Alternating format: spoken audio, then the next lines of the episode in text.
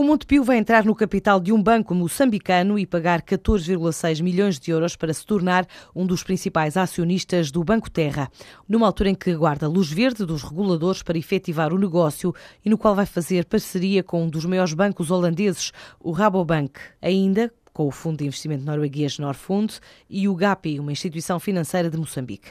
Em Angola, o Montepio também está a reforçar a operação, onde atua há três anos, sob a marca Finibanco, e onde este ano espera um lucro de 12,4 milhões de euros, estimando crescer em 2014 dos 15 para os 26 balcões e mais de 400 empresas. Já no mercado nacional, o Montepio estima ter melhores dias no próximo ano.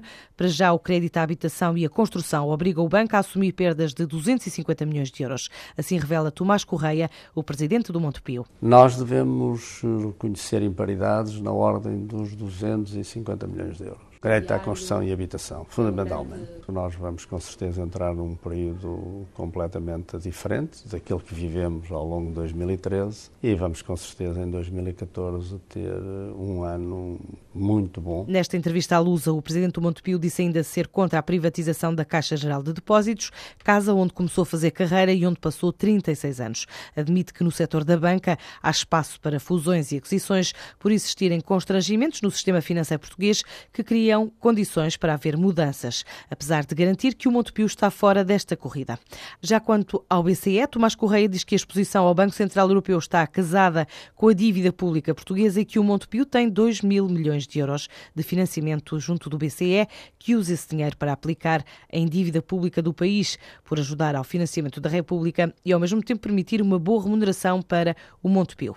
Este arranque de semana conta ainda com o primeiro encontro anual do Conselho da Diáspora Portuguesa. Foi criada há um ano, junto ao longo do dia de hoje 29 conselheiros, entre eles Horto Osório, Armando Zagalo, Joaquim de Almeida, entre outros, estão a discutir novas ideias sobre soluções para o futuro do país. No Palácio da Citadela, em Cascais, participam ainda nesta discussão 30 governantes e outros líderes. Em cima da mesa temas então como a mobilidade inteligente, o financiamento alternativo das empresas e a discussão sobre se Portugal está pronto para o futuro. O presidente da direção deste Conselho diz que a grande preocupação nestes primeiros meses tem sido organizar e mapear os conselheiros de Portugal no mundo para poderem começar a trabalhar e a propor ideias num país que precisa de projetar o que de melhor sabe fazer. Filipe de Botton dá exemplos. Onde é que nós somos dos melhores do mundo? Nós, ao longo dos últimos 20 anos, um setor que nós sempre achámos que ia morrer, o setor do calçado, nós hoje somos o semestre mundial de calçado e somos o segundo preço médio mundial que é vendido um, um par de sapatos exportado.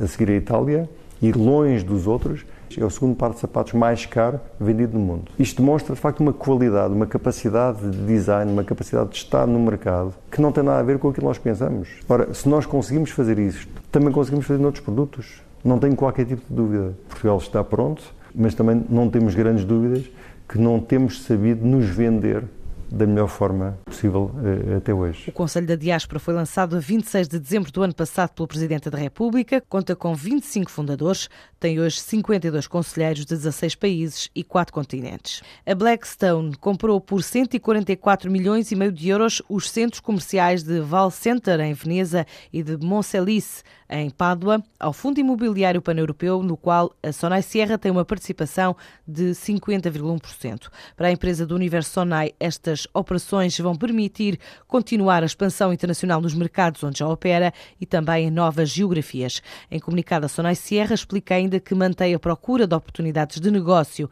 em Itália, mercado em que é proprietária de três centros comerciais e onde presta serviços a outros três projetos de terceiros.